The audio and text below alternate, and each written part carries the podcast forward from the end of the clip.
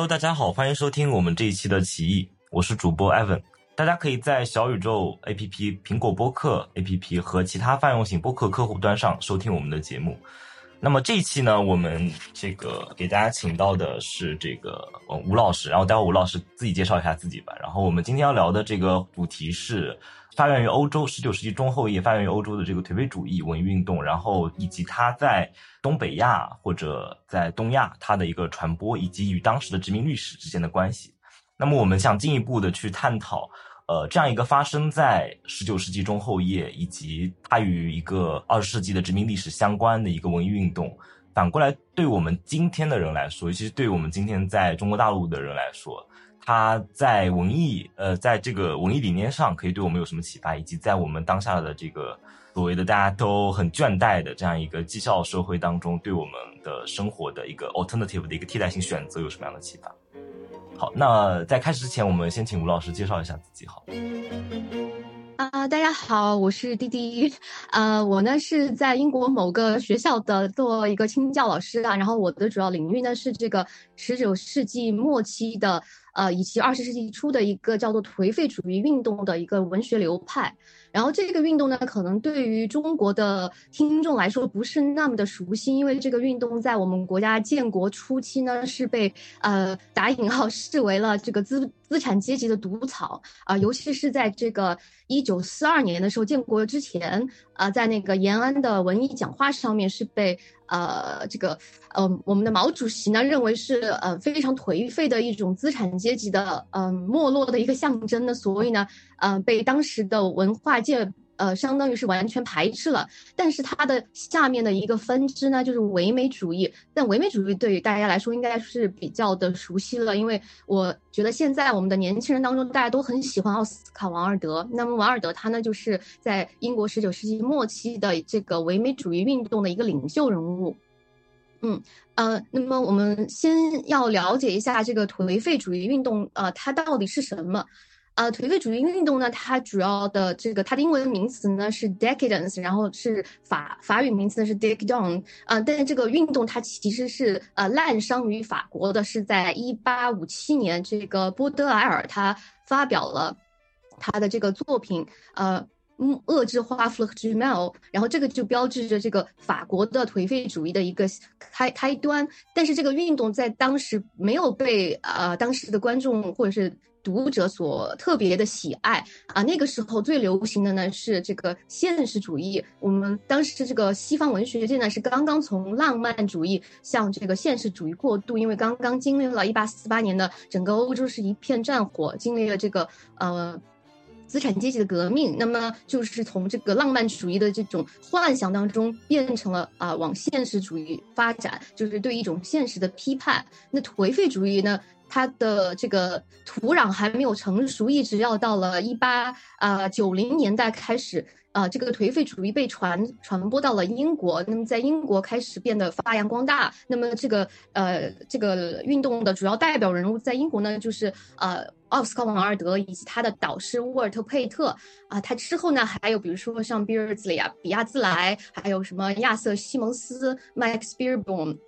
然后在法国的代表呢，就是刚才提到的波德莱尔和后面的什么 Stephen Mallarmé 啊、马拉美、威尔伦，还有 r o c a Huysman，还有这个阿蒂尔兰波，这些呢都是呃已经在世纪末了。就这一段时间或者这个流文学流派呢，又被称为了世纪末的文学流派。但是它呢，在法国的世纪末，它没有被再称为了颓废主义，而是被称为了这个象征主义 （symbolism）。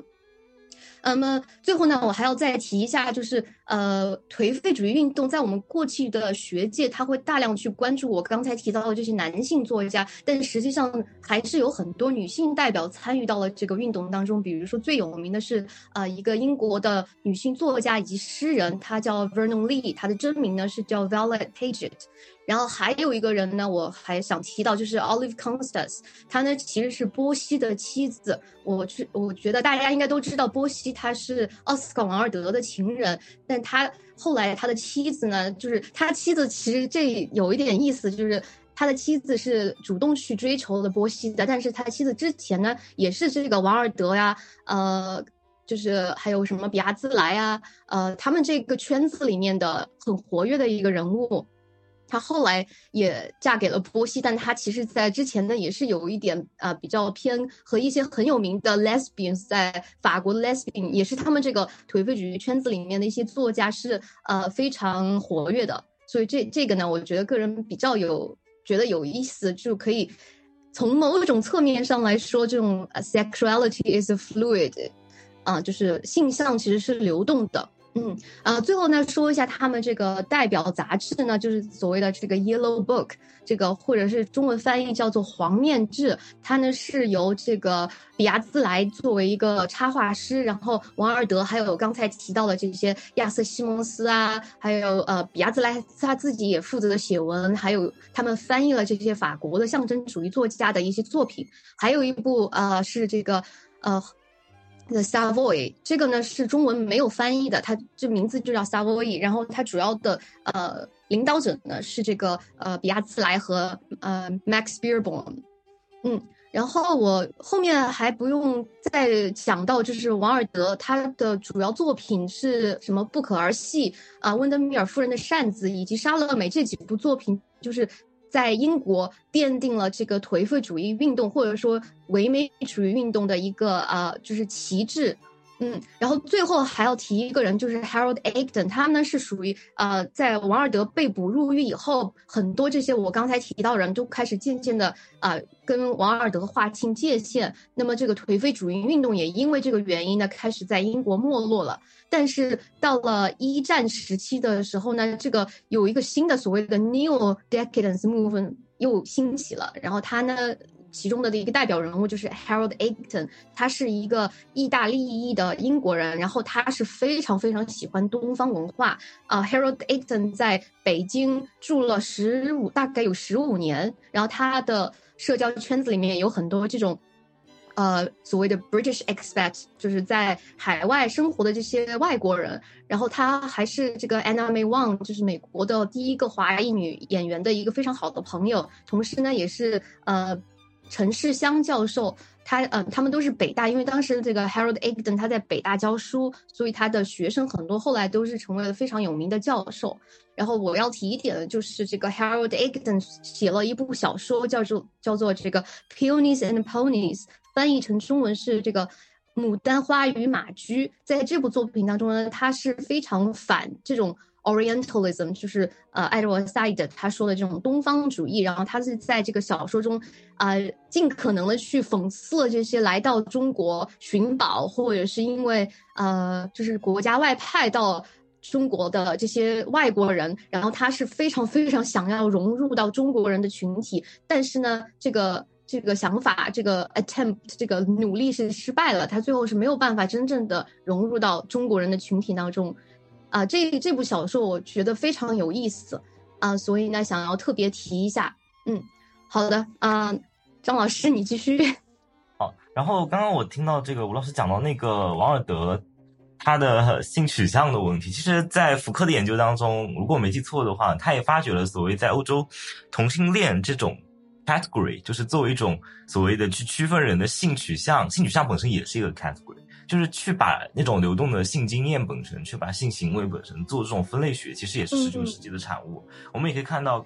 呃，刚刚吴老师你讲到这个背景嘛，就是资产阶级革命，然后在战火之后，然后这种浪漫主义向现实主义过渡，然后这样的一种随着资产阶级革命必然而来的就是这种理性化嘛，就是不管是马克思韦伯还是呃卢卡奇，他们都讲到了这个理性化的问题，所以相应的就需要去呃怎么说呢，把人。本身就是把生活在其中的人本身改造成为一些符合那种所谓的理性生产、克制欲望，呃，符合一种清教伦理的这么一种主体吧，就是让每个人他主动的能够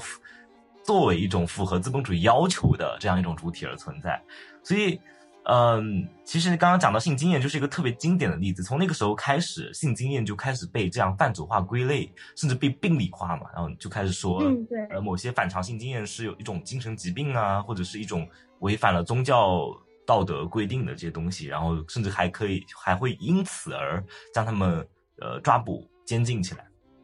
呃，甚至做一些这种更极端的改造，甚至甚至呃这个谋杀等等。那么，对，呃，所以接下来其实也同样也因为这个东西啊，就是我们不管是在波德莱尔波德莱尔的诗当中，呃，我们也可以看到很多那种衰败的意象，然后他对这种城市的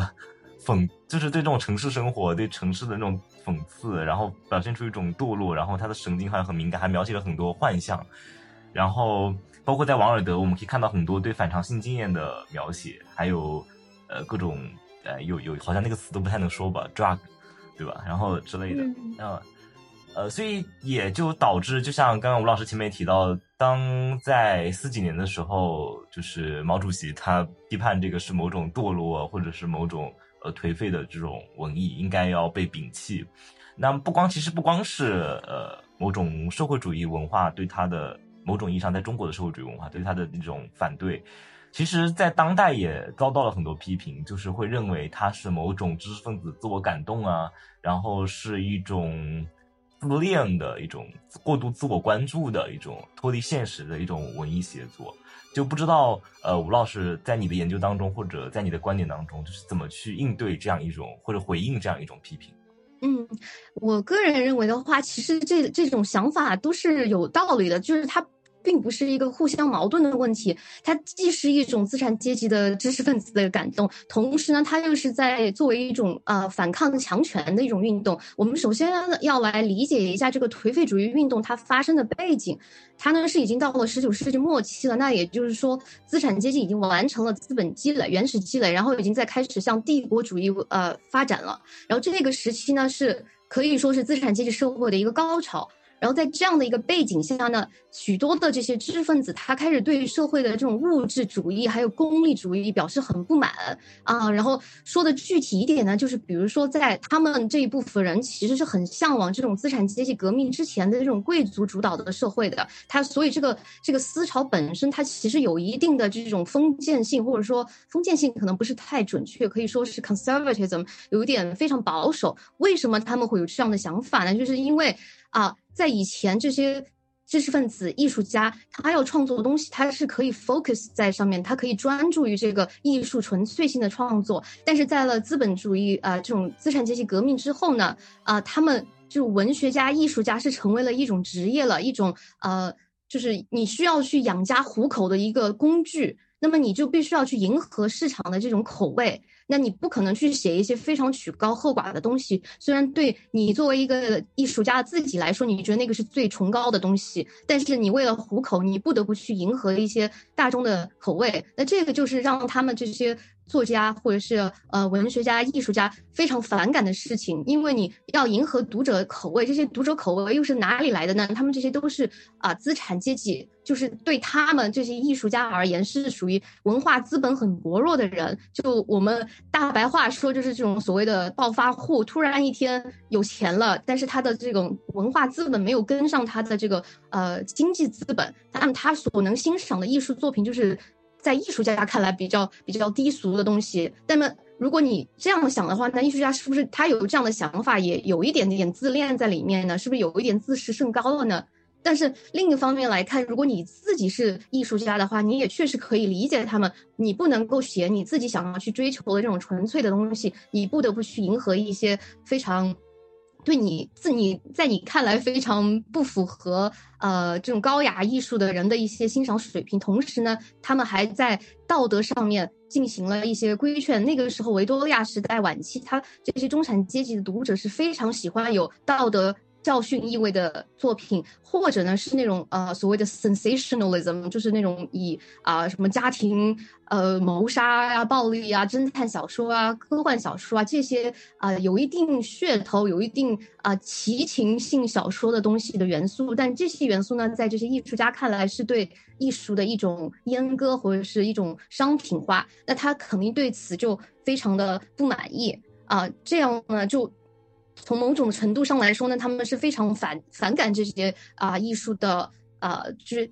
呃道德品质以及商品化，还有甚至是在政治上面的一些对艺术性的啊绑架，因为他们就因此要提出为艺术而艺术，艺术就不应该是为了啊审美愉悦而产生的，是为了一种纯粹的理想而存在的，而不是去服务于当当局的一些政治观点呀，或者是为了符合这些啊读者的口味啊，所以他会提出这样的一种想法。但我们今天的人来说，如果你自己不是艺术家的话，你可能会觉得啊，你就是有一点看不起人民大众的口味，对吧？但同时呢，我们要站在更广泛的这个历史的角度来看，它确实是一种对社会文化的反思啊，也是对传统美学观念的挑战啊。比如说，他想要去把女性从这种非常呃维多利亚时代清教的这种观点中解解放出来。就我们知道，那个维多利亚时代对。呃，整个社会对性的这种观念是非常非常非常保守的，甚至连女性露出一点脚踝都会被认为是非常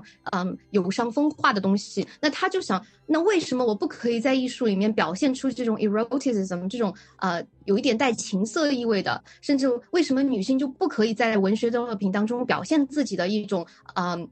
性性压抑或者是一种性欲呢？为什么不可以呢？为什么你非要来管啊？这些中产，特别是这些中产阶级的女性被禁锢在家庭当中，不能够去呃向外面的世界表现出自己一种啊渴望，或者是对性的渴渴望。那这一点你也可以看出它的一种先进性。那么另外一点呢，就是很有意思的是，像王尔德呀，还有后面的一些这种颓废主义运动者，他们其实是信奉。这个 socialism 是信奉社会主义的，他其实没有完全的就是脱离群众，他最反感的人是中间那一部分的中产阶级，然后他是非常同情这种最底层人民的这种呃所谓的城市平民的这种 working class people 的，他是非常同情他们的。那所以他也还是有具有一定的先进性，他们能够从这些劳动劳苦人民的生活当中看到一种美。比如说，举个例子，王尔德他在就是旧金山去旅行的时候，他去到了这个当地的这个 China Town 这个华富，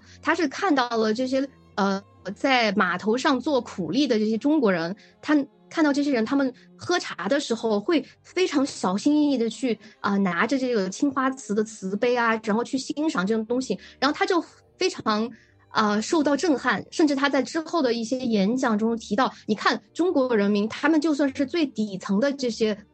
苦力，他没有受过什么正规的教育，没有受过我们啊所谓的西方文化的洗礼，他还是能够懂得去欣赏啊这种最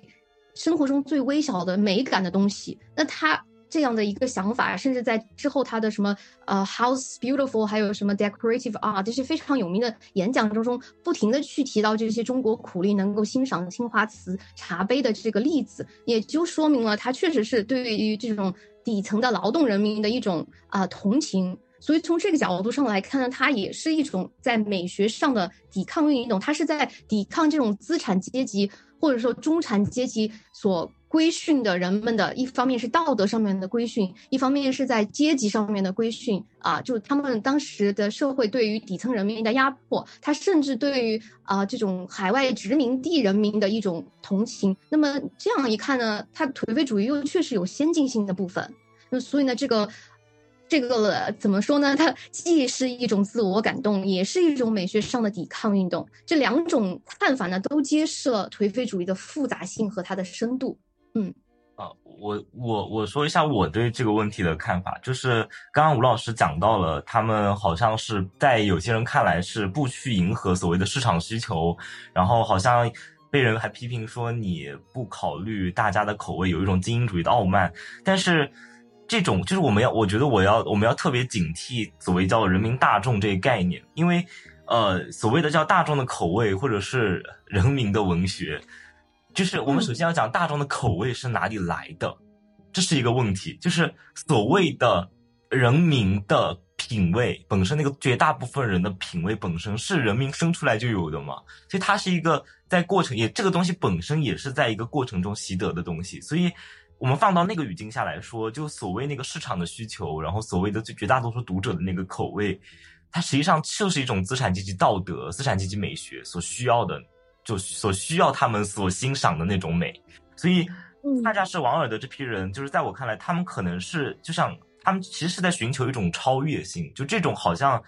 那个东西那些主流的中产欣赏不了。但其实这个东西恰恰是一种超越性。那为什么就是可能过了一百年之后，别人就能够欣赏了，或者怎么样的？可能有很多很多的人能够欣赏。它恰恰是一种超越时，就是那个固定在那个时代资产阶级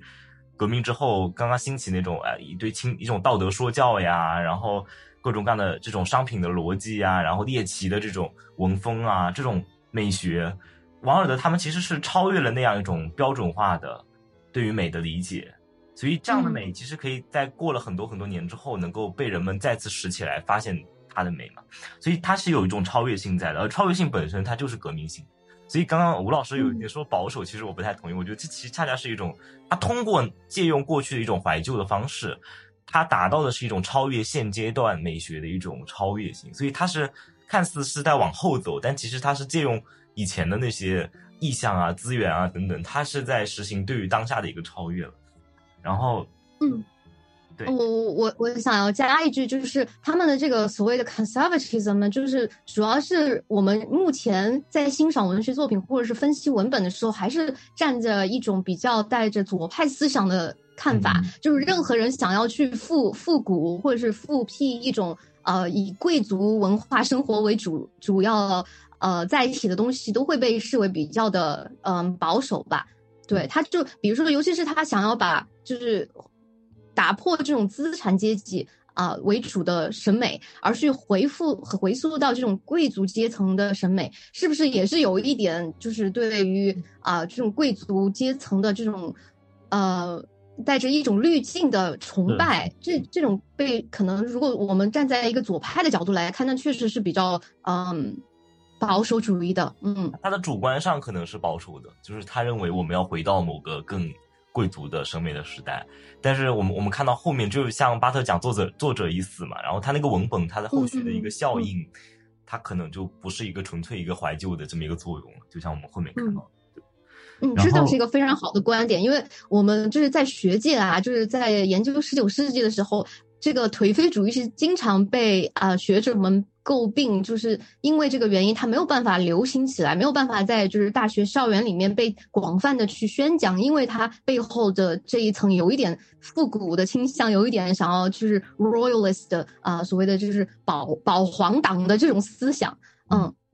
但这个你刚才的这种反驳还是很有道理的，我觉得。所以我觉得吴老师，你们研究这种接受史的，或者你通过研究殖民去研究接受史的，这个就很有意义，就是。因为我的学科是文化研究嘛，然后我们就会，当时你知道吗？就是呃，霍尔他们在伯明翰大学搞那个文化研究系，他就遭到了两方的批评，一方来自于文学系，一方来自于社会学系。然后英语系的人在英国就是英语系嘛，就是应该老师你应该是在英语系然后对对对，英语系的人就会说，你们你们不要说你们是英语系出来的，因为他们当时有很多是英语系的学者，他说你你们不要说你们是英语系出来，我们不承认你们的，你们这个就是脱离了。那种伟大的传统、伟大的文本、英国文学的什么什么什么，然后社会学系的人说：“你们、你们别千万不要以为你们在做社会学，你们那玩意儿根本就不讲方法论，不讲 什么什么，这根本不是社会学。”但其实文化研究它强调什么？就是比如说早期他们研究一些文学作品或者文本什么的，但是他们会把就是传统英语系关注的文本中心性挪出来，因为他们受到后结构主义影响很深嘛，他们会强调意义的。这种演绎的过程嘛，就是意义，它是一个敞开的空间，文本是要读者去读那个意义才会出来的，所以他们会更强调那个接受的研究，就是 reception，呃，接受的研究。然后也就是说，这个意义在落下来的地方，在被读者接受的时候，以及他在被不同的读者接受的时候，以及他在不同的地方被不同的读者接受的时候，他在被不同群体的读者接受的时候，他最终被读者理解为什么，这个才是重要的。所以，嗯，所以他们会认为这样一个过程，就读者参与到阅读，最后产生读者的理解，所谓产生意义的这个过程，他们用的词，他们会强调叫 meaning making，meaning 不是在那的，是 making，是一个我们看 i n g 嘛，它是个动态的，它是在生成之中的，是被读者创造出来的。所以文本它是一个中介性的存在。所以，当然英语系的人就会觉得你这已经脱离文学研究的范围了，你都把文本作为一个中介了，不是不是核心了什么什么的。但是就是。在这，我我恰恰就就是认为，如果站在一个后结构主义的立场，把意义也交还给这个文本后续的效应，其实是更重要的，而这实际上也是更实际的。就像很多当代的保守主义者，他们会讲：“哎呀，怎么现在大家这个没人去读那些什么传统文化经典啊，《红楼梦》怎么读的人少啦？然后怎么怎么样的？”但是我们反过来讲，比如说很多人做，你看我们很多视频网站上有很多《红楼梦》的那种二创，嗯，就是他们做一些呃，把你以前的那些那个经典电视剧的那个脚本做一个 remix 什么什么的，甚至会搞一些那种搞笑视频啊，或者是把那些人的脸换掉，或者做成一些别的。但是你就会看到这个文本，它在被读者或者观者接受的过程当中，它还会被挪用、被改造、被用在不同的语境，等等等等。包括我们待会儿要聊到的这个，在东北亚殖民当中，这个颓废主义它的一个一个一个角色吧，我们会看到它不是一个文本意义已经固定在那儿的，好像王尔德的文本就只能这么理解，好像就只能，甚至王尔德某次演讲中说啊，我觉得是什么什么贵族文化怎么怎么好，然后就是王尔德文本那就只能被这样理解，它就是一种保守的对贵族的向往或者什么什么的。但是问题是，很多人就比如说你随便采访一个中国的这个小文艺青年，你说你读王尔德，你什么感觉？他可能里面从里面读出非常酷儿性的东西啊，他会去想，比如说关于呃性经验的理解的问题，然后关于这种性取向的不确定性等等等，这东西你如果放在当代的这种政治里面，它是其实非常激进的东西等等。所以，呃，包括在美学上的一种和现在这种普遍的商品化的统一的资产阶级美学格格不入的地方。所以，呃。这个东西甚至还取决于性别嘛？就比如说，呃，你像《封神》这部电影，最近不是在讨论很多嘛？然后很多人就拿它来对比芭比，然后说《封神》这部电影有多什么男性中心主义啊，然后怎么怎么样。但是你看到吗？这个就是效应，就是当女性观众走进电影院，看了这么一部可能在文本上显得有些男性中心主义的电影，但是他能够写出一篇非常女性主义的文章、音频。嗯。所以你看到这个《封神》，它作为一个中介文，它的文本，它里面各种的编码的那些符号文本，作为一个中介，他最后生成的却是各种各样的女性经由她的一些反思和创新的创作。对，所以，所以我觉得，其实就是像像像吴老师你们做这种，其实也算是接受研究一种，但是你们可能内部不会称它为接受研究，但是其实就是在文化，在我们看来就是接受研究，其实这个是非常有意义的，就是把以前那些。大家觉得已经已经被文学史上好像文学史会写，哎，这个是什么什么作品，然后它是什么什么流派，然后它被它大概的特点是什么什么，然后它写的内容是什么什么，已经被文学史好像固定成某种刻板印象的东西，其实是可以通过不断的这种片段式的接受史的发掘，让它去把它的意义更多的阐发出来，对。对，你说的非常对啊！我我希望我们就是学界的人能够有这样的比较先进一点的想法，因为我做的这个方面确实是呃这种 reception study 嘛，就是啊接受研究，而且我后期做的一些研究，甚至是比如说王尔德在东北亚地区，比如像在韩国的音乐剧里面，在日本的电子游戏里面，在中国的这种网络的这种呃就是 BL 小说里面的一种啊演绎，但是在呃。一部分比较先进一点的学者，他会觉得，嗯，这个是很有意思的这种结构啊，这种呃文化，甚至可以说文化挪用的一种接受。但有一部分可能稍微有一点呃学究派的这种呃学者嘛，就会觉得，啊，你这个研究不能够算是严肃性的研究。所以呢，我是非常希望就是我们学界的老师都能像张老师这样看这看待这个问题的。嗯，就还是我我真的是认为，我们应该把这些呃作家呀，或者是这种。就是教科书里面被奉为经典的这些人解放出来，他们不是这种呃，甚至像莎士比亚，就我们一提到莎士比亚，就觉得哦，好高大上的一个人啊，怎么样？但是你真正去读莎士比亚的文本，他是一个非常关注于小市民生活，一个非常有趣，然后甚至有一点恶毒和恶俗的一个人，他不是我们想象中的那种高大上的这种被放在了呃，就英文里面说什么放在 put on a pedestal。就是把它放在了一个供奉在那里的一个形象。如果这样的形象如果长久下去，它是失去了这种在新时代的一个活力的。所以为什么现在呃在呃这种只能说在 Netflix 的平台上，它有一些比较多的一种对过去经典的一个重塑或者解构。比如说有一部叫做呃 Rosalind 吧，就是它是从。罗密欧抛弃的那个前面那个女子的角度来重新解读罗密欧与朱丽叶的故事，那么它又是给一个就是给新的这种 new generation 就是新一代的呃读者一个呃更有趣的这种角度，那么他就会重新去读经典文本。如果我们永远把它这种经典文本奉就是束之高阁的话，那就文学其实就也会丧失它的这种活力了。我个人是这样认为的。是，而且我们现在在现在也能观察到很多，就吴老师讲的那种比较学究派的一些学者，他们会呈现出一种自相矛盾的状态。一方面，他们在抱怨说一代不如一代了，现在的人怎么都不读经典了，什么什么的，那么好的东西怎么不去看，天天就看那些网上的所谓的他们认为的垃圾的文化文化消费品。然后另一方面，他们又不愿意放下身段去跟大家解释，就这个作品它其实不是你们想的那样，它其实跟我们的生活、跟我们理解自身、跟我们理解。历史和现在的这种呼应有多大的关系？跟我们理解我们的日常生活有多大的关系？什么什么？他们又不愿意去做这样一个工作，就是去通过阐释、通过新的接受式的研究等等，去揭示这个作品不是那种你大家大众所想象的那种不可接触的东西。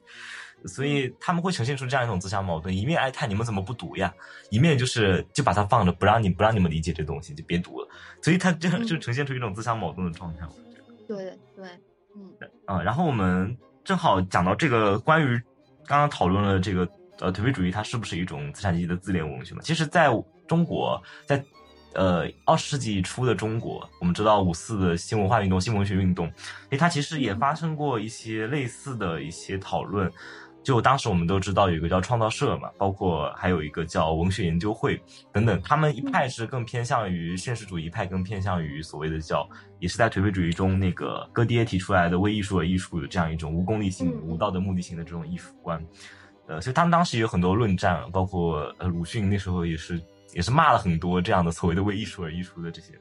但是我们我们现在反过来去理解，就是不知道吴老师是怎么理解当时的这个中国的这种。思潮之间的分裂，嗯，就是呃，这个他颓废主义到中国的时候，他就就像你说的，他分成了两派，就很有趣的是，最开始的这种啊所谓的京派的作者，或者像什么陈独秀啊、鲁迅啊，他们一开始是非常支持这种啊，那个时候还被称为就是唯美主义 （aestheticism）。那么那个时候，比如说鲁迅，他们两兄弟是最早翻译王尔德作品的人，就是他们王尔德的作品在中国最早的翻译家，就反而是鲁迅和他的呃，这我还不知道。对对对，周周周作人和周树人他们俩啊，他们翻译的。当时在东京的时候，他们接触到了就是王尔德的作品。然后后来像陈独秀，他在就是《新青年》杂志的时候，他的《新青年》大概是一九一五年。的十月十五号到一九一六年的十月一号这个期间呢，他是邀请了一个女作家叫薛其英，她呢去翻译就是王尔德作品啊，也是就是王尔德作品最早的一个翻译，也是由在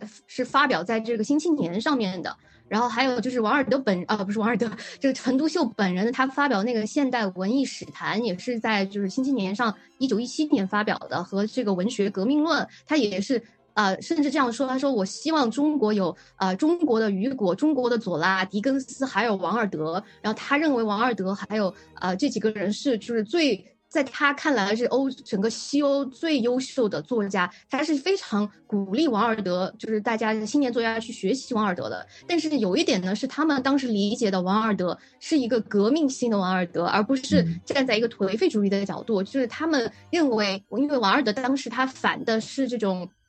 资产阶级的呃资本家，还有这种呃就是主流的审美，而当时新文化运动他们这批人，他们也是在反主流的这种封建主义的审美，或者是封建主义的文学，像他和辜鸿铭之间的这些矛盾啊什么的啊，然后他们就会把王尔德视为一个就是呃 rebellious icon，就是一个。颓呃也不叫颓废，就是反抗精神的一个鼻祖。然后另外呢，王尔德他文本当中确实是有一些这种带有革命性质的，比如说他们。在对这个莎乐美的解读当中，就是把它完全视为了一个非常带有女性主义解放运动的一种文本。因为在莎乐美这个这个故事呢，我估计大家还是比较熟悉的，就是这个圣经里面这个希伯来文化当中的这个萨勒妹，她是这个希罗希罗呃希律王，中文翻译叫 Hero 希希律王的一个养女，然后她呢是爱上了就是呃这个施洗圣约翰这个约翰这个圣人。啊，当时他们还很年轻啊，他很爱爱上了这个人，但是呢，呃，这个圣约翰呢，他是拒绝了莎乐美的这种求爱的请求，让莎乐美一怒之下呢，就利用自己的这种美色呢，去让西律王把这个约翰给杀掉了。啊，这个故事的原本的形状是这样子的，然后在王尔德的文本当中呢，就会非常去强调，就是莎乐美对于这个圣约翰的这种爱慕和爱恋。就他甚至在约翰的头被砍下以后，还去亲吻了约翰的头。然后这个文本到了中国的时候，呃，当然其实那个时候也是受到了日本文学、日本的就是对莎乐美的改编，嗯，把这个莎乐美呢视作是对于这种男性父权制度的一个反抗。啊，他用自己的美色去引诱西律王，是通过是相当于是啊，就是女性能够用一种呃 sexuality，她的性和她的这种性诱惑，能够去呃操纵男性，去呃 manipulate the power，呃，就是能够啊用这样去相当于有一个就是对父权制度的一个反抗，呃，虽然还是涉及了一些嗯，就是对其他。呃，无辜男性的一个呃迫害，但他还是被视为了一种对呃这个呃女性性解放的一个领袖。然后在其他的一些文本，像什么呃温德米尔夫人的扇子呀，还有呃道林格雷的画像呢，当时在中国像被田汉改编啊，被这个洪生他们改编，都是把这个里面的女主人公视为是一种。对女性的解放，那么正好就非常符合当时五四运动时候要解放妇女、要反对这种父权制度的这个呃这个叙事。但同时呢，这这一部分是我们当时文学的一个主体，那么创造社的人也是其中之一啦，就是这个呃田汉他们都是属于创造社的。但与此同时呢，这这一部分人他们是比较京派的，还有一部分呢是我们。教科书上或者甚至是文学史上非常非常少讲的这部分人，他们是海派文学的啊，比如说像邵洵美，还有像呃什么张资平啊，还有刘纳欧啊，还有什么施哲存啊。之所以他们很少被提到，因为张资平还有刘纳欧他们都是后面呃被视为汉奸了，所以对这个。呃，这这个文学群体的人就是名声不好，所以我们在文文学文本中中很少的去讲他们，但是他们才是真正的继承了什么？到底什么是 decadence？就是这种 European decadence，欧洲的对颓废主义最原始的这种吸收是。邵洵美，还有什么刘纳欧，还有呃，还有穆穆石英，他们就是写的这种上海的啊，流连在舞会当中的这些颓废的纨绔子弟，他们的生活，因为。其实很大一部分颓废主义的文本，它是一种就是现代呃来自于比较好阶层或者是比较富裕阶层的这些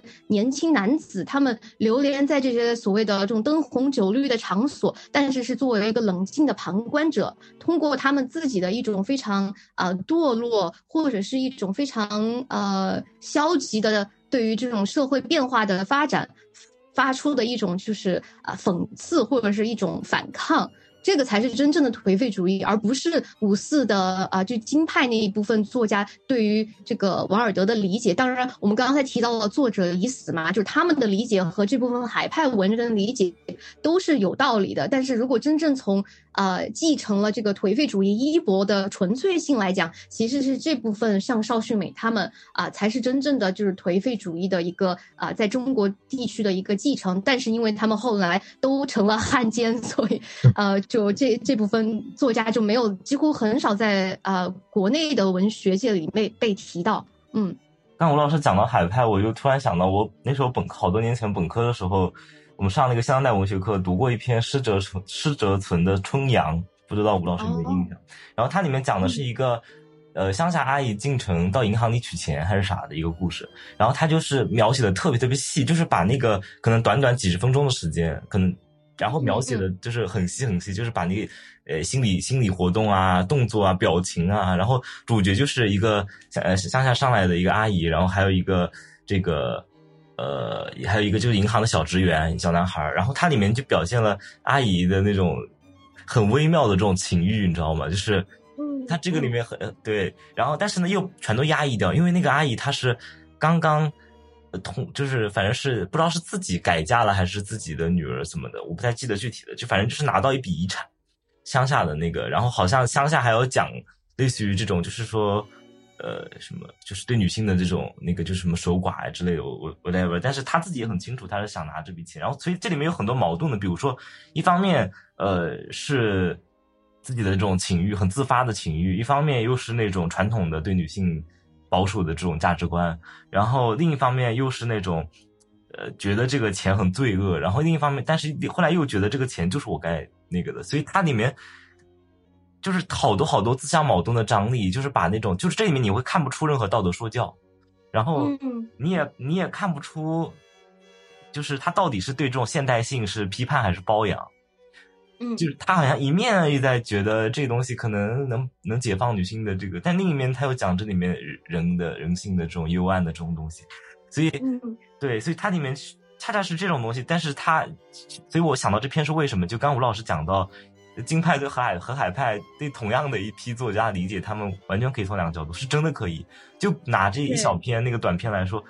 他这个东西你完全，比如说你一种激进的革命派，你可以说你看吧。什么资产阶级腐朽堕落什么什么的，这种地主的封建余孽什么什么的，然后对女性的压迫，你看女性被弄成什么样子。然后你也可以从海派的或者这样，你看这种呃，其实它是某种意义上开始去启发，让女性自发的产生这种自我欲望的这种觉醒啊。然后呃，这里面的这种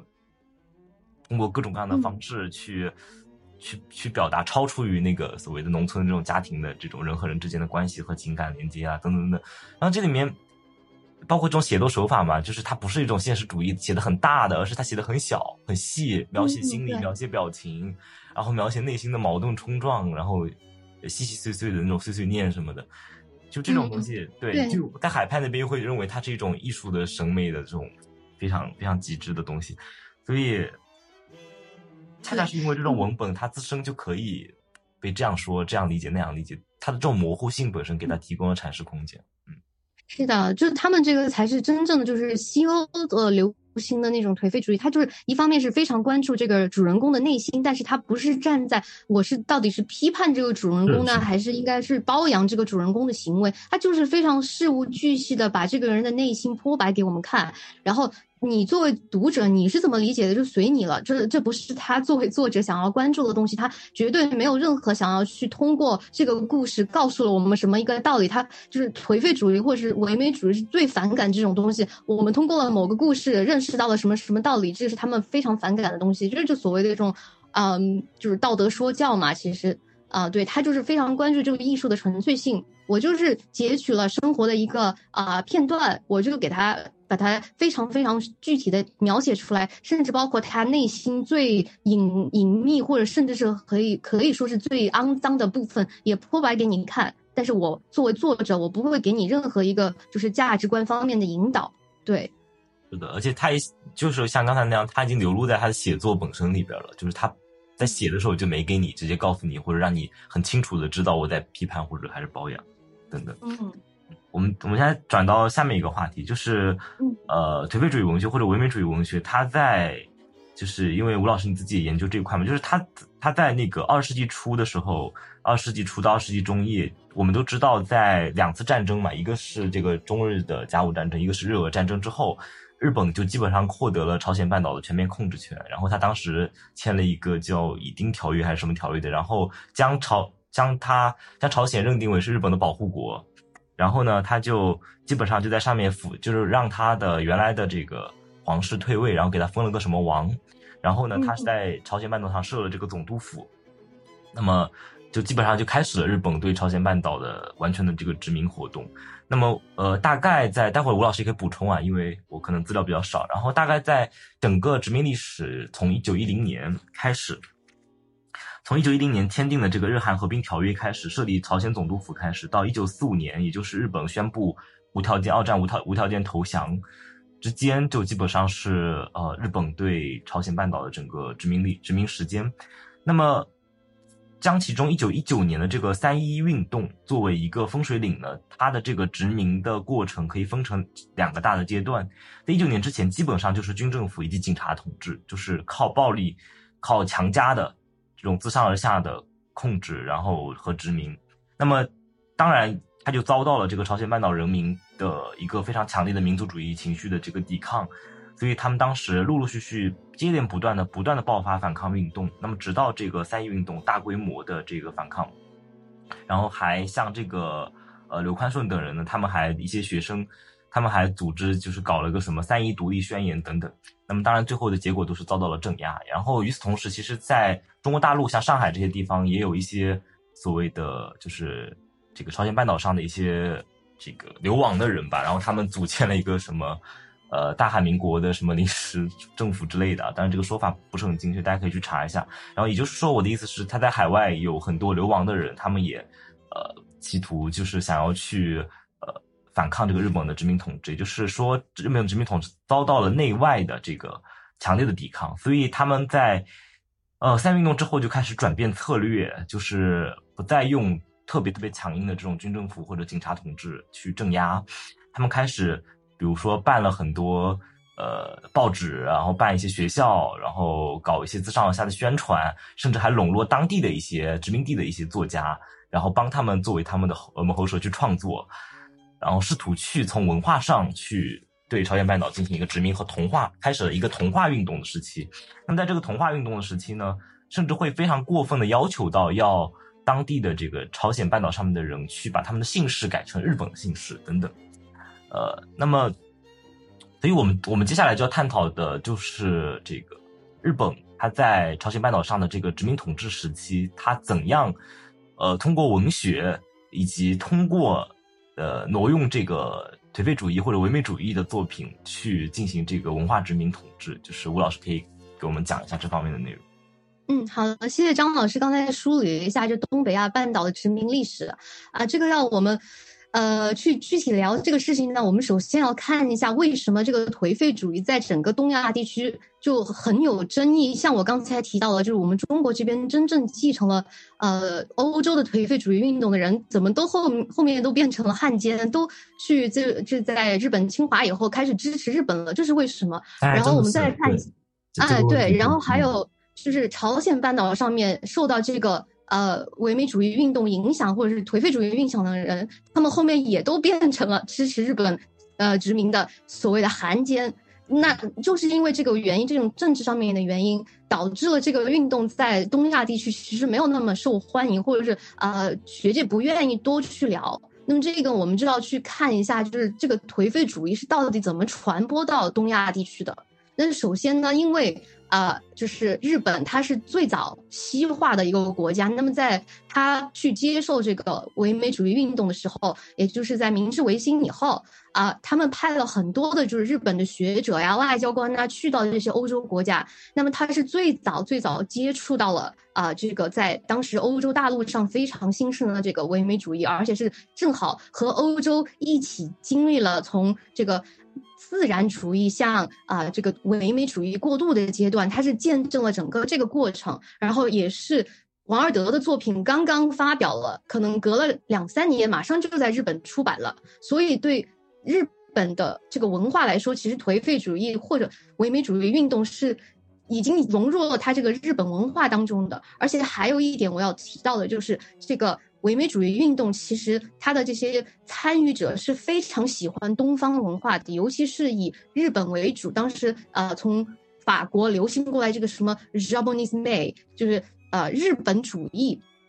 它是一种艺术装饰方面的一些风格，但与此同时，他们也很欣赏当时日本就是在江户时期的这种很传统的文化，很符合他们的审美。那么你想一下，他的这个呃，就是唯美主义作品当中吸收了这么多的日本元素，那这个这个文化呃流派再回。呃，回到日本的时候，当然是非常受到日本本土人民的这个欢迎，对吧？就他很容易就接受了这个呃他的这个流派的影响，比如说像日本很流行的这个什么妓差呀，这种呃呃什么有一点凄美的那种欣赏的风格。呃，这这一点是非常符合，就是颓废主义对于啊一个王，比如说颓废主义，其实说到底，它就是在十九世纪末期对于古罗马文化衰退的这样的一个非常呃浪漫化的想法、浪漫化的思维，所以他对于所有这种要颓败的东西是有一种执念的颓他。他能够从颓废甚至从腐烂的东西当中看到一些很美的东西，这一点和日本文化当中这种寂差的美学是非常非常接近的。所以呢，对在日本是传播的很广，而且当时就是日呃就是王王尔德的作品在日本被呃就是接收了以后，被大量的改编成了什么呃舞台剧啊、电影啊，甚至他们呃在日本。就是所谓的大日本帝国成立以后，把这些作品是在所有他的殖民地去巡演了。比如说《沙乐美》，《沙乐美》最早在呃大正时期被改编成了这个，呃由这个松井须墨子一个非常有名的呃，日本女演员和她的老师岛村抱月一起改编了这个松井须木，呃，改编了这个沙乐美的作品，然后在日本啊引起了非常非常大的影响，而且甚至当时的一些女性都把自己头发烫成这个松井须木子在扮演成。呃，这个沙乐美的这个发型被称为沙乐美卷，你就可以看出这个呃作品有多大的影响。然后他们甚至还说，我们要跪在王尔德的面前，他是这个现代文艺文学的一个鼻祖，怎么怎么样。所以就是对王尔德还有这种背后的这个唯唯美主义是非常推崇的。然后他影响了一些日本作家，像很有名的什么。呃，永井和风啊，呃，还有什么古奇润一郎啊，呃，森欧外啊，还有甚至包括这个芥川龙之介，他们都是受到了颓废主义影响的。然后也是，就是他们的故事会比颓废主义更加的有一点带诡异的这种美感。就是像古奇润一郎的那个作品叫做呃呃春情超，就是一个女，就是对女性的一个迷恋，让一个男子。刺瞎了自己的双眼。还有一个呃历史呃，就是呃一个作品是呃一个刺青，他的名字叫刺青，是一个刺青家呢去找到了一个女性，在她背上刺上了一个非常大的蜘蛛，然后这个女性就突然一下从一个非常清纯的女性变成了一个非常懂如何去魅惑男人，然后杀掉男人的一个形象。所以他们的这些日本的作品。呃，把这个西方的这种颓废主义吸收以后，它变成了另外一种主义，叫做恶魔主义。其实也被翻译成了这个 decadence，叫做恶魔主义。那么这个作品最后是我们中国还有朝鲜半岛是通过了日本才了解到了王尔德的作品和这种颓废主义运动。比如说像啊，我刚才讲到了中国最早接触到王尔德作品的是鲁迅两兄弟，他们在东京留学的时候才接触到了。还有田汉也是在东京留学的时候接触到了沙乐美，然后才去改编了自己的中国版的沙乐美，而且是沿用了。啊，日本对于沙乐美形象的一个呃，就是改编成了有一点带一种女性主义解放的这种形象。然后在朝鲜半岛呢，也是这些朝鲜留学生在日本东京学习的时候，学到了啊这种这种颓废主义，还有就是王尔德的作品。那么他就会有一点点内化了当时日本本土的这种对于王尔德作品或者对颓废主义的影响。那么他所吸收的这个其实。To some extent，就是在某种程度上来说，已经不是真正的这个欧洲的这个颓废主义，而是通过了日本加入了他自己的一些理解以后的这个作品，才传到了这种中国和呃朝鲜半岛。而朝鲜半岛又是最啊最有特色的一点呢，就是因为在一日本帝国一九一零年兼并了这个朝鲜半岛以后呢，它是。通过这个沙乐美这部作品去巡演，在在台湾，在啊，在满洲国，在这个朝鲜，都是有这样的巡演，而且非常，嗯，怎么说呢？非常鸡贼的一点是，他没有真正去搬用的是这个沙乐美这种比较呃所谓高大上一点的话剧，而他把沙乐美。变成了一个魔术剧，或者是奇奇术剧，就是在日本被称为奇术。有一个叫做天圣一一做的一个奇术团，然后通过非常就是啊各种魔术杂技啊，然后女性非常裸露的那种啊舞蹈啊，这种非常呃 现在看来非常颓颓废或者是非常迷迷废的一种啊舞蹈形式和。啊，表演形式去迷惑了，就是当时的这些朝鲜半岛上面的人民，而且在一九一五年，他选择了这部奇术剧表演的剧场是在景福宫，也就是当时朝鲜半岛朝鲜这个呃朝鲜王朝的王宫所在，就他们专门选在这个在你的朝鲜王宫里面去表演，然后是去为了庆祝一九一五年有个叫做什么朝鲜啊日日进会，就是。为了庆祝一九一五年正好五年的一个呃日本占领朝鲜后五年的一个庆祝活动，他故意用这个方法来去啊邀请了很多就是当时朝鲜半岛上的那些什么王子啊什么之类的，当然也有一些平民百姓去观看这个节目，然后通过这个方法来让你看到哇，西方的这些魔术技巧多么的有趣。然后你们朝鲜，呃，我们用大白话来说，你们朝鲜跟了我们日本以后，你就可以享受到这些非常奇情的、非常有趣的啊这种娱乐活动。你看，我们日本还给你们修了各种呃这种桥啊、火车呀，还有电灯啊，让你去欣赏这种非常先进的西方呃西方文化的东西啊。你如果你保留在自己的原来这种原始的状态，或者他甚至可以说你原始的那种文化是非常低级的。你要是加入了我们，你就可以去啊西化自己，可以去享受这种非常先进的西方文明。那么所以呢，他其实是利用了这个颓废主义来去啊同化，就是或者说在文化上面对于呃朝鲜半岛还有其他一些殖民地人民的一个洗脑，就是用我们现在大白话来说，就是洗脑，让你啊来加入我的这个大日本帝国。你才能够享受到这些西方非常光怪陆离、非常有趣的东西。然后这个他用了啊这种西方的文化去诱惑当地人民，甚至比他用自己本土文化去诱惑人民更有意义，因为。呃，如果你直接用自己本土文化的话，那么这些像朝鲜半岛人，他们以前就跟日本是有很多呃战争和矛盾的，他不可能马上就接受你。但是当时的世界是被整个西方的这种殖民统治、帝国主义文化所呃入侵的，那么所有的国家都是啊，就是看着西方国家，觉得他们都是代表着先进和一种美好的。甚至是一种非常光鲜的生活。那么，我用这个光鲜的生活来引诱你来加入我，比我直接用跟你和我有过去有一些矛盾的文化来吸引你更有效。嗯，是这样子的。嗯，所以他是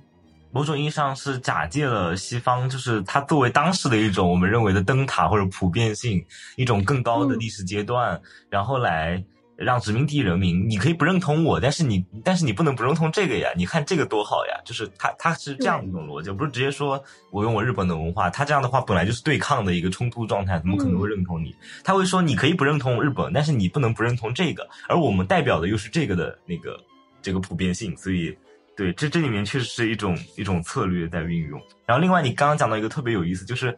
他们把它。就是变得不是那么的严肃，变得奇观化嘛。就是你刚刚讲的那种，就是很那种奇观的表演啊，什么什么的。然后，但是这种感官享乐、感官主义的东西，其实它没有太多的门槛，没有，甚至甚至是可以跨越文化隔阂的。所以它，嗯，没错，对，可能就打破了这种文化间的壁垒，使得这个东西更好被本本土的人接受，让他们抛弃他们自己以前的那些文化。是的，是的。对，然后其实还有一点，可能这是一方面，我们的解读就是日本是有意识的用西方文化去同化，就是自己的殖民地；还有一点是有可能是无意识的，因为当当时日本啊，到了一九一零年已经啊进入大正时代了，它整个它的明治时代都是在西化自己的，那其实它可能有一点。都就是自我贬低自己的文化，他会觉得，嗯，我们西化了，西方的那些东西才是最好的。那么我要去同化我的其他的殖民地的人民，我就要用最好的文化去同化他。他甚至可能觉得自己的日本文化有一点啊，没有那么有具有，对对对对对，是的，他可能会有这样的想法。嗯，就这里面我们也可以看到一个内化的这种东方主义的逻辑，就是。呃，他自己对自己的民族文化都不是很自信。当去殖民他人的时候，他也要拿以某种以前对他来说是一个呃文化文，就是外来文化的东西，然后认为在那个时代被认为是更高阶段文化的东西，然后去作为他殖民统治的一个主导文化。嗯，没错。然后也正是因为这个原因，就其实这些所谓后来的汉奸啊、韩奸啊，他真正想要去投奔的，并不是就是日本本身，而其实是他后面的那个西方的东西，他是被那个东西所吸引的，而不是真真正想要去支持这个日大日本帝国的东西。就是这个是我个人的见解哈。嗯，对，其实我们像现在很多人批判胡适什么的，但其实你去看胡适那些理念啊。其实这个东西就就很西方自由主义价值观那套东西嘛，所以你会发现，它其实某种意义上，它不是一个特定的某个国家，说我我背叛了这个国家，我到那个国家去，而是他在那个时候认为那样一套价值理念、那一套文化文明背后是一个在那个时代是值更值得追求的东西，他认为是这样的，所以某种意义上，他投奔的可能是那个东西，对。对，而且我觉得我们现在的学者或者是就是学生。呃，我们都会有一种觉得，哦，他们怎么会有这样的想法？就是这么你怎么这么没有民族自尊心，这么没有就是呃就是民族自豪感？但是你要想一下，我们站在站在的格局是中国已经很呃发达了，就是已经有一点就是民族所谓的自豪感，但是在那个时候。你的国家已经经历了无数次的战争，然后你会真的会发现，就是当时的西方的这些船坚利炮，你根本就打不过他们。你你真的会有这样的，就是如果你真正把自己放在那个历史的语境下，你没有办法看到以后中国会是怎么样发展。你真的能够。完完全全去抵抗住这种觉得哦，西方确实是比我们强的这样的一种说法嘛？而且尤其是在二十世纪初的时候，很流行这个社会达尔文主义，就是觉得你弱，你就是会被挨打的。你在那样的一个语境下面，你真的能够做到，嗯，我们国家的文化就是比他们好，但是你的所有的呃，你的物质现实都在告诉你，你打不过他们，他们比你强。呃，所以这个其实，在那个时候的知识分子，像我个人觉得，还像辜鸿铭他们那种非常去啊保守，觉得自己中国文化就是非常优秀的人，真的是呃，to some extent again，就是辜鸿铭好像从小就就是在美国长大的。对对对，他是有这样的一个就经营的环境，他知道了就是对西方其实有一点祛魅的那种感觉，所以他才能够保住自己，觉得我们中国文化是很优秀的。但是很多这些后面的这些新的学者。他是呃已经出生在一个中国饱受战乱的一个情况下，然后他去到了西方，或者是去到日本去看到这些先进的西方文明所带来的一个变化，那他肯定，我个人认为是很难去抵抗住这样的一种带有一点呃东就是这个白人至上主义，甚至是就是这种殖民帝国主义思维的这种想法，还是觉得自己不够好。那么其实。这样啊，我接下来要说的话可能不一定能够播得出来啊。就是五四时期和新文化运动，你你我们从现在的角度来看，甚至现在有一些呃网络上的声音也是在说，那个时候他们就是民族不自信啊，甚至想要全盘西化呀。甚至我突然忘记那个北大的那个学生叫什么名字来着，他就是说要我们要完全放弃汉字，要完全用拼音文字。哦，如果我们从现在现在的角度来看，那这是不是也是一种完全被西方洗脑了的一个表现呢？对吧？但是当时他们的逻辑是什么？是，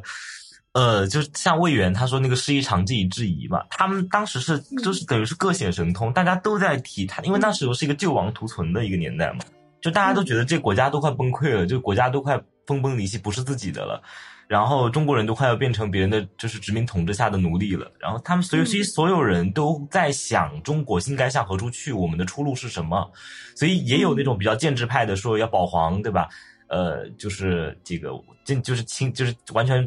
坚守那种清廷那个传统的。还有那些是要改良派嘛，像康有为、梁启超他们，就是在君主立宪，就是在君主的基础上去变法，设立内阁啊，设立议会，然后把君主权力架空，像学学立宪那一套。然后也有就是像。就孙文他们的那种，就是民主共和，就是把你整个推倒了重来。然后在思想界呢，就是有各种，也是有那种改良派和革命派的。革命派认为，就是在思想上比较激进的，就是比如说鲁迅他自己，他自己读那么多古书，但是他在主张上，他仍然要说中国的书可以不用读。他嗯，他但他自己的古学功底是很好的。他他他他甚至对抱着这种我要抛弃我所有的过去的这种状态，因为他当时也是想的，就是中国应该向何处去的问题。他会认为很多我们的民族。所谓的劣根性的问题，就在我们整个民族的文化传统当中，而而文化传统靠什么表现呢？它不是一个空的东西。我们讲文化，文化好像是一个摸不着，它摸得着。我告诉你，就是文字，就是语言，就是那个在语言中不断的积淀下来的我们在使用语言的习惯，以及因为我们思考都必须经由语言嘛，语言是个中介，所以所以他他们也包括刚刚吴老师讲到那个北大那个，我好像知道，就是有人就直接提出来说，直接那个都不要了，就是。哦，想起来，他叫钱玄同，钱玄同，钱玄同，对他直接就是连都别说是什么，当时他胡适他们提要变白话文，都很多人反对的，你都别说是直接中文都不要了，中汉字都不要了，那个那当时肯定不能接受，但是他也是一种方法，因为他他们可能想的是，真的就是祸根就埋在整个，就是甚至埋在更彻底的埋在整个中文的汉字的语言当中，所以为了救国，为了把过去的那种劣根性，把过去的这种。这种奴役思维一斩而一刀一刀两断，那就把这个都扔了。但他们也是当时那种处境下，就是大家都在想怎么救国，国家该怎么办，我们应该有什么别的出路吗？是一种策略了，对。所以要把它还原到语境。包括吴老师提到一个特别有意思，我们之前好像我跟肖老师也聊过，就是那个那个社会达尔文这个问题，就是我们现在看来，尤其是一些偏左一些学者，社会达尔文就是太恶心了，对吧？就是有时候好像，尤其像那些被遗弃的人，其实也不是他们自己不那个不努力，而是那个结构本身在生产他们的贫穷啊什么样的，那怎么能抛弃他们？是不是？但是在那个年代，他那个社会达尔文是有语境的，就是那种落后挨打的逻辑嘛，就是那么多次失败的战争，然后国家被被那个赔款割地，然后人民对吧，给洋人当这个工人什么的，所以他们就会觉得，就是要怎么办？就是我们中华民族现在要怎么办？如果我们不改变自己，我们不进化，就像这个社会达尔文这样讲，我们如果自己不变强，怎么生存？对吧？嗯，所以它其实是有这个语境在里面的。嗯，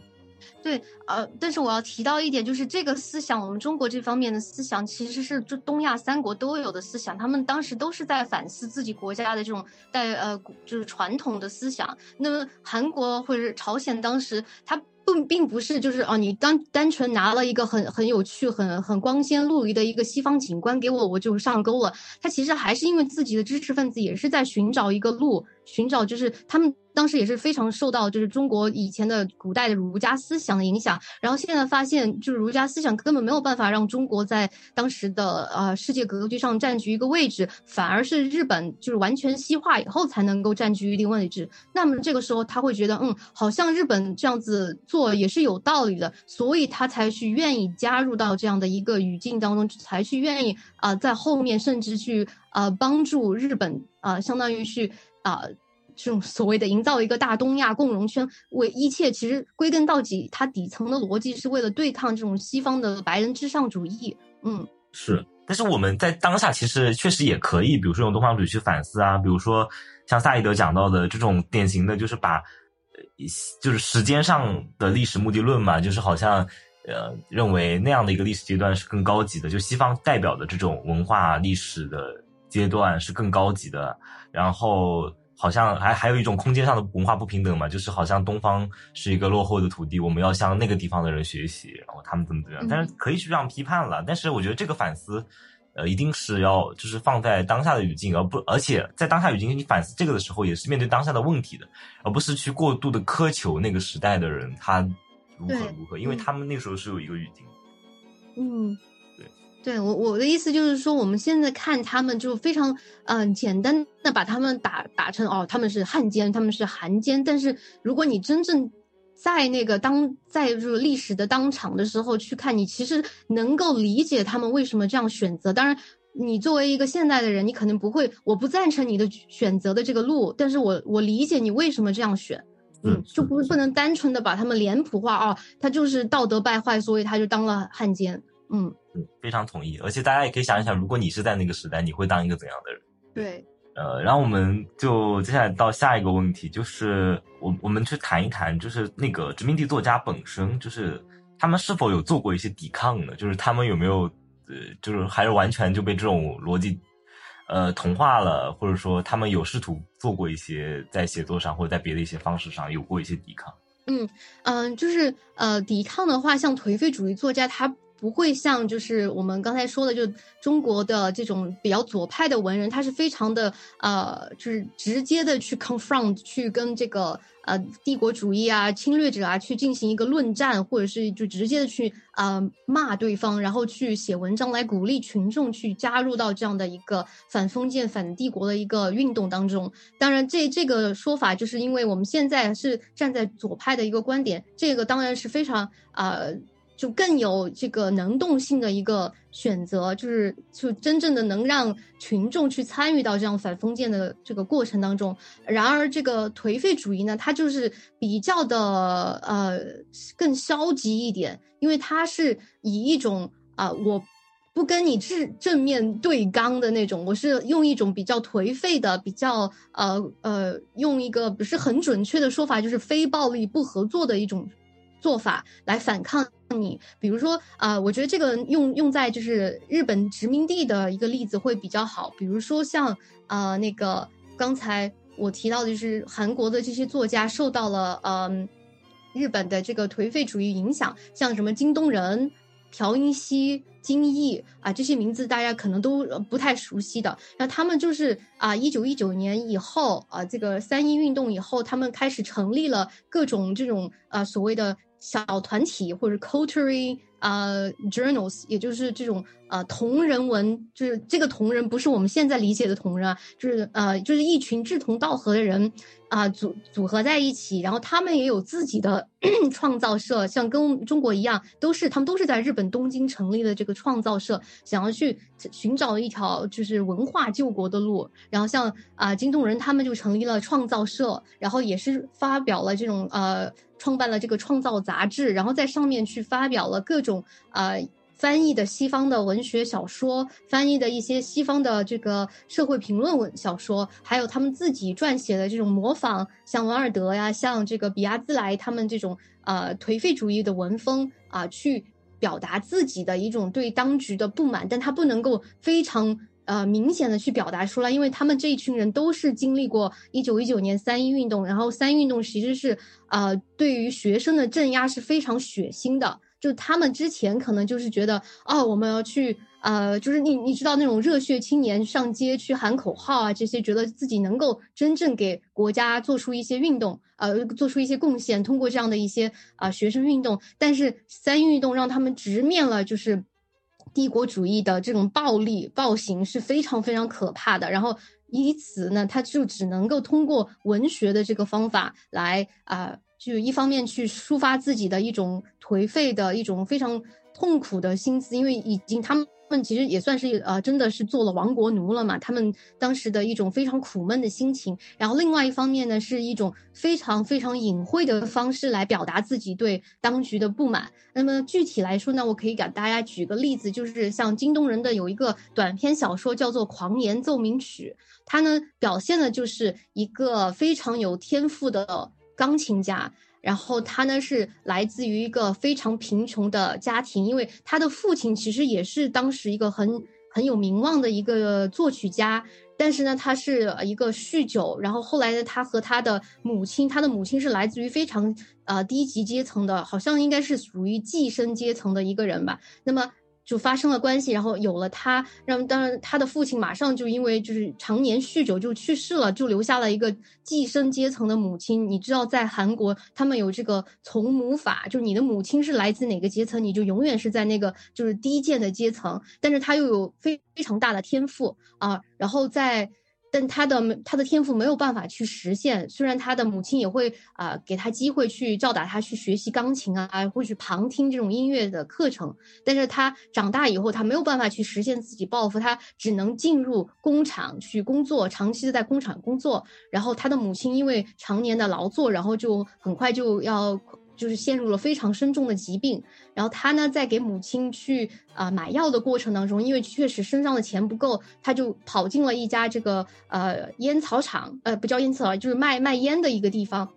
去偷了钱，但是他马上就被啊就是警察给抓住了，然后警察就不由分说，也不问他到底什么原因，就马上把他投入监狱，就关了六个月，等他。出狱以后，发现母亲已经死了，而且是死的非常悲惨，死在街上。但是他母亲的尸首不见了，他的房子也，他们家的那个非常破烂的房子也没有了。那么从此以后，他就在街上游荡。然后有一天呢，他呃，就是因为非常的愤怒，他就点了一把火，把那个卖烟的这个商店给烧掉了。然后他自己跑到了一个小山上的嗯教堂里面，然后为了抒发自己的这种。既兴奋又愤怒的心情，他开始弹一首曲子，然后这就是《狂言奏鸣曲》。然后当时呢，啊，有一个很有名的音乐家也是藏在这个呃教堂里面，好像是为了去就是休息或者冥想，然后发现了这个音乐天才，把他收入自己的呃门下，然后从此以后呢就教导他钢琴。但是这个人他非常。有意思，就是他如果是正常的状态下，他没有办法创作音乐，他必须要有一个非常强烈的情感上的刺激，才能够创作出非常美妙的音乐。然后从此以后呢，他为了呃不让自己的导师失望，他就开始去。啊，烧了很多人的房子去犯纵火罪，然后后来也去把别人的尸体挖出来，就是 鞭尸，然后甚至是奸尸，然后后来一直发展到了就是呃去路上杀人的这样的一个状态。最后呢，他被送进了疯人院。这个故事我们刚才听了下来以后，觉得就是很奇奇怪怪，然后很诡异。但其实如果你知道它背后的这个反殖民的倾向，你就会理解了。首先，第一个啊，宪兵警察是代表了日本当时的宪兵队，然后这个烟草，这个草烟草店是当时日本从韩国获利最大的，就是通过这些烟草店来收取啊这个收税收。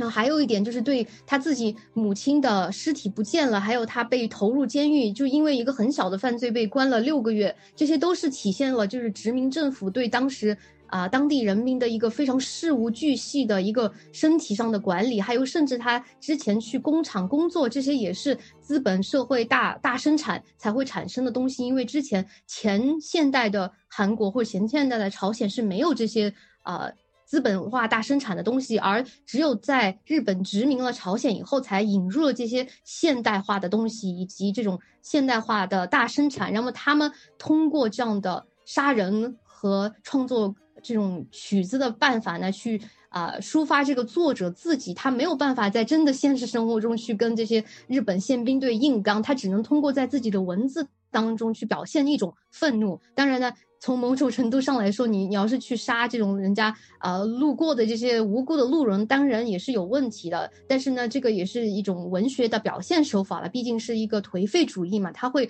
有一点往那种呃把呃犯罪啊或者那种颓废啊这种社会的社会尖锐的矛盾问题给夸张化。那么这个呢，就是他的一种啊反抗的手法，当然他不能够直直接接的很明白的去。表现出自己对这种殖民政府的啊反抗，因为如果你一旦反抗的话，你就会直接被枪毙掉了，所以这个是没有办法的事情。嗯嗯，我们可以看到，它其实这里面其实有一些，包括我前面不是提了那个中国那个春阳嘛，然后其实你会发现它里面有一种相似的写作手法，就是把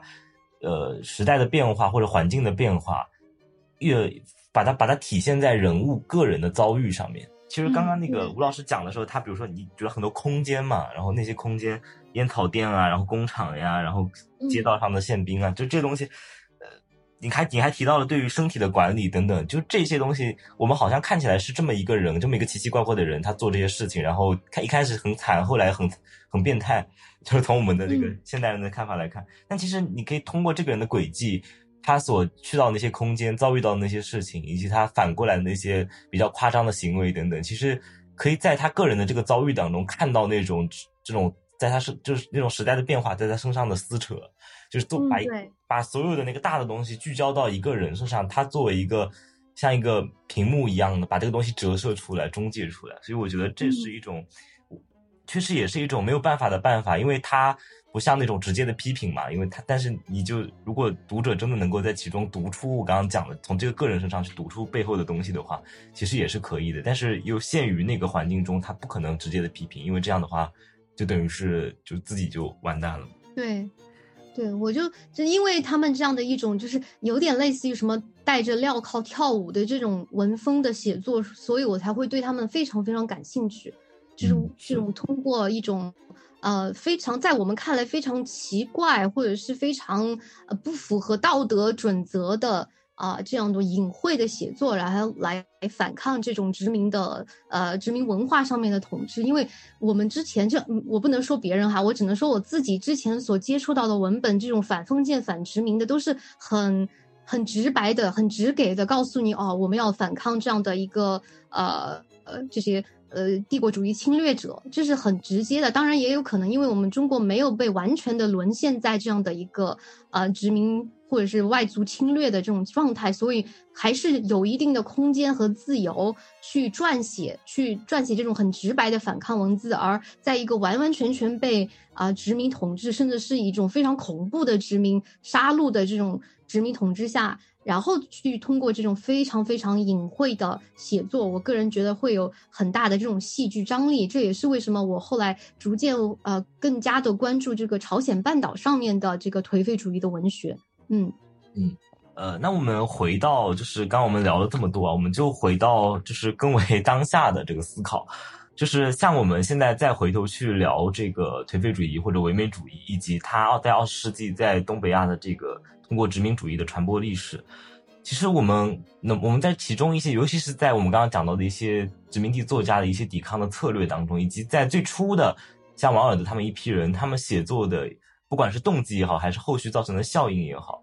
以及他们所处在那个时代的那种彷徨挣扎这些东西，我们是否能够在他们的写作和他们的思考、他们的抗争当中，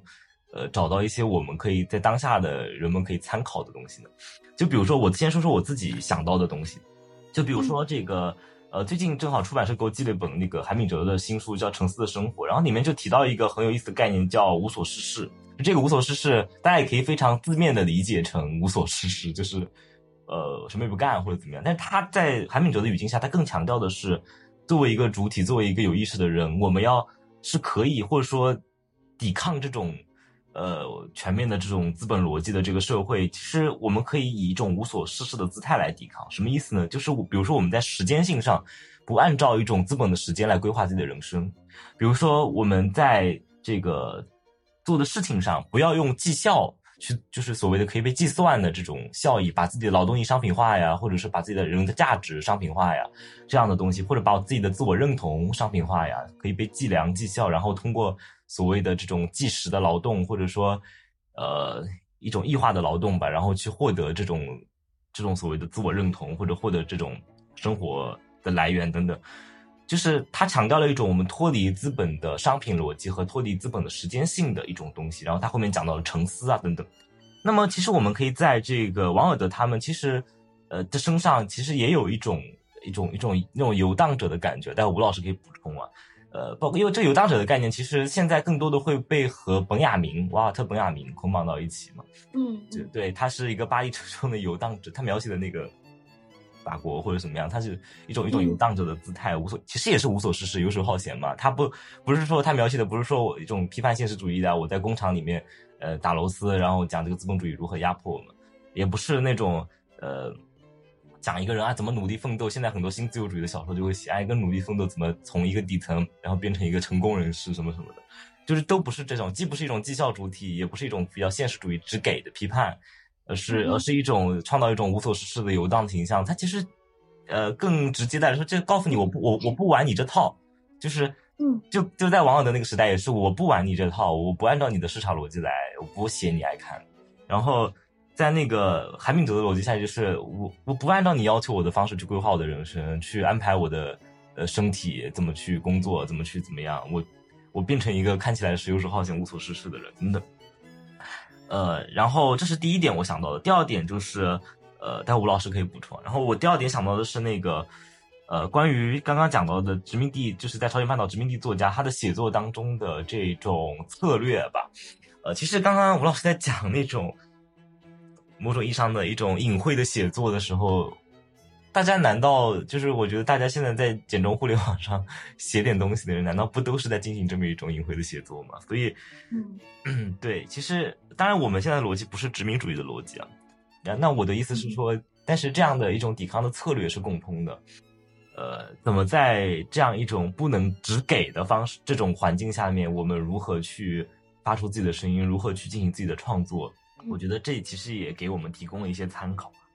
然后吴老师可以说说你是怎么看这个问题？对，我觉得张老师说的很好，就是我呃，我觉得这个所谓的无所事事的人，他可能最早就是来源于呃十九世纪的这个由波德莱尔他开始发发展出来这个所谓的 flaneur，是指呢就是一个漫步的人、休闲的人，或者甚至可以翻译成这个游手好闲的人，他就是指的那当时的这种呃。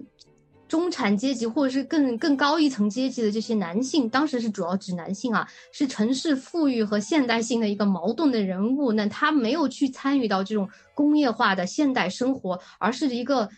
跳出了这些社会化大生产的一个观察者，然后是一个非常典型的十九世纪的法国的文学类型。然后这个类型呢，被王尔德他笔下的这些纨绔子啊，就。中文翻译叫做纨绔子，但是我个人认为这个翻译不是很准确，因为纨绔子在我们中文语境当中指的是那些啊，确实也有游手好闲，但是一般是指那种像就是《水浒传》里面那个高衙内那种，就是完全混吃等死，然后又是地痞流氓的那种混合体。但呃，这个 f l a n e r 还有 dandy 呢，是在西方语境，它是一方面是游手好闲，但它有着非常非常雄厚的文化资本，它是一个非常 highly educated，也就是非常呃受教育程度非常非常高的一个人，然后他带着一个。批判者的角度来，就是看你们这些参与到这个资本主义运动，去参与到怎么样去积累财富这些呃所谓的我们现在说的社畜，我来观察你们这些社畜的生活，然后以此来撰写一个自己对这种社会化生产的一个批判。然后像我刚才提到这些殖民地的文学呢，他们也是啊，就是把这个人物从像我刚才举到那个韩国文学的作。就是例子，他把他从这个工厂的这种日复一日的一模一样的生活，参与到帮助这些资本家进行原始积累的这个工厂生活当中，或者是我们现在人说的打工生活当中给给解放出来。当然，他的解放是一种非常啊暴力的啊方法来解放出来的。然后这种 flaneur 呢，就是一种，因为他自己本身是来自于比较有产的阶层，所以他有这个。能力有这个财富去进行一个游荡，嗯，然后我个人认为呢，现在就像我们说的，呃，网络上流行说躺平嘛。如果你对于某一个社会主流的价值观或者一种强权啊，有着一种不愿妥协，但是又没有办法反抗的呃现实下，你可以通过一种我拒绝参与你的这种啊这种所谓的。当年提提倡的一些什么成功学啊，我拒绝成功学，我拒绝我要朝九晚五，我拒绝九九六，我拒绝我要去参与到啊这样的一个去积累财富的过程，我就要去参与到这种远方的生活，我要去生活在别处啊这样的一个方法呢，也算是一种我们现代意义上的颓废主义，但是这个颓废主义其实是带着一种积极意义的。啊，当然，对我们这种被裹挟其中的人是积极的；对于那些呃政策制定者，当然是没有 积极意义的。你们就是一群颓废。其实就像现在，我举个最最 最简单直接的，就是现在大家不生育嘛，就不管不管。对，我觉得这个就是一种某种意义上的一种颓废主义，就是在人口再生产上的颓废主义，就是。包括私有制家庭，很多人都不愿意再进入这种私有制家庭，这种异性恋的一夫一妻的这种再生产单位了。资本主义最经典再生产单位。然后最近也给大家推荐一本书，呃，可能也有一些朋友已经看到过了，就是那个《凯雷班与女巫》嘛。然后讲那个资本主义原始积累阶段是猎巫运动，它怎么是和某种对于女性的。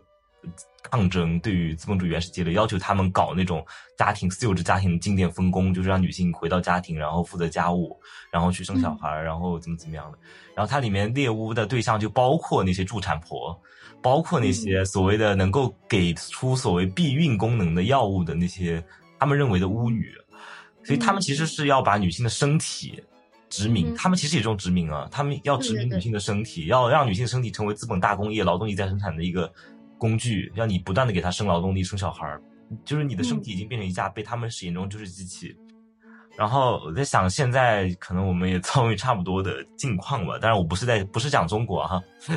就是我我的我的意思是说啊，就是在生育这件事情上夺回自己身体的权利。其实吴老师前面也提到过几次身体的问题，就是你夺回自己身体的使用权。就我不能说就使用权吧，只能说是。就是我可以选择不把这个身体当做生育的工具，我可以不让这个身体成为，呃，某种被奴役的劳动工具，等等等等。就是你你可以不玩这一套。当然，但很多人会说不玩是有成本的，不玩我吃什么？那就大家可以想各种办法嘛。就是其实我也是见到很多朋友的一种大胆的实践的。前段时间去广州，就是具体就不不暴露他们的名字什么的，然后就有一些小的社群，他们已经在实践一种。一种 当代的波西米亚式的生活，就是他们住在住在那种小岛上面，然后自己就是做家具，然后搭建房屋什么的，然后当然可能要给地租了，但是然后他们那个生活一些来源呢，他们就通过自己做一些手工啊，做一些自发的出版啊，然后自己写写写写东西卖卖，然后对也会通过社交媒体啦，肯定要利用一些当代的技术就扩散扩散啊，然后通过自己的人际网络等等搞搞活动，然后稍微赚点钱。然后，但是他们是，就是说，他们达到的一个状态，就是说，他们可以不进入那种雇佣与被雇佣的关系，这是第一个。嗯。第二个是他们的家庭实践，就是他们不建立那种一对一的再生产家庭关系，他们是一个，他们自称就是 queer family 嘛，就是呃，可能一群人，然后他们觉得彼此就是那种所谓的 family 的状态。这个 family 不是我们定义的这种核心家庭了。然后，对这里面甚至甚至性别性取向都是模糊掉的，因为其实那种截然二分的男女性别和异性恋的性取向，它本质上也是服务于那种小家庭的。嗯，没错。对，所以其实是可以有一些差，包括你知道他们最大胆的就是，也不是大胆嘛，就是可能在我们现在的这种城市异化过深的人看来，觉得有点吓吓人，就是比如说他们会有有的时候会进到市中心，然后他们干一件什么事儿，就是到垃圾桶里捡垃圾。这捡垃圾不是像一些那个专专门捡垃圾的去捡了卖，他是去找里面有没有什么东西能够用来做手工的，就是可以去比如说改造一把椅子啊，或者改造一个什么工具，呃，然后甚至他们很多自己的衣服都是就是捡别人扔掉的，但是洗完之后呢，在上面画画，然后去重新剪裁，哦，就等于把它当做一个布料重新设计，然后都是弄出来都是很好看的。所以，但当然不是叫大家都这样去做，我是说这你看，就是有人会想出一些真的可以去实践的、行得通的。一些方式去退出，所以呃，当然这种方式绝对不止，就不止这种，可能有很多很多。我的意思是，大家想象力是可以有的，就是是有方式，或者你也可以做一些局部的妥协嘛。就比如说，我不知道，但是可能这些空间会越来越小。就比如说像吴老师，包括吴老师已经在学术界了，然后我可能未来可能未来几年可能马上也要进去，然后就是。呃，可能因为我也看到很多不太寻常的在学术界的人，就是他不太执着，他混到一个什么教职之后，就不太执着于去搞 KPI，然后不断的不断的发论文，只有量没有质，然后就为了评职称怎么样？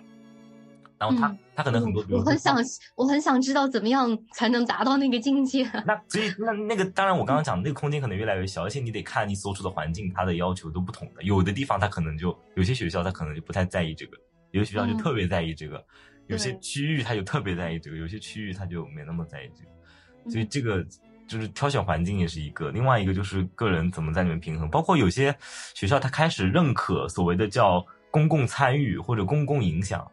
作为学术考评的一个指标之一，嗯，所以有些人他就会就是参与很多公共活动。其实中国大陆很多学者都在这么做，但是当然他们的演说是高度受限。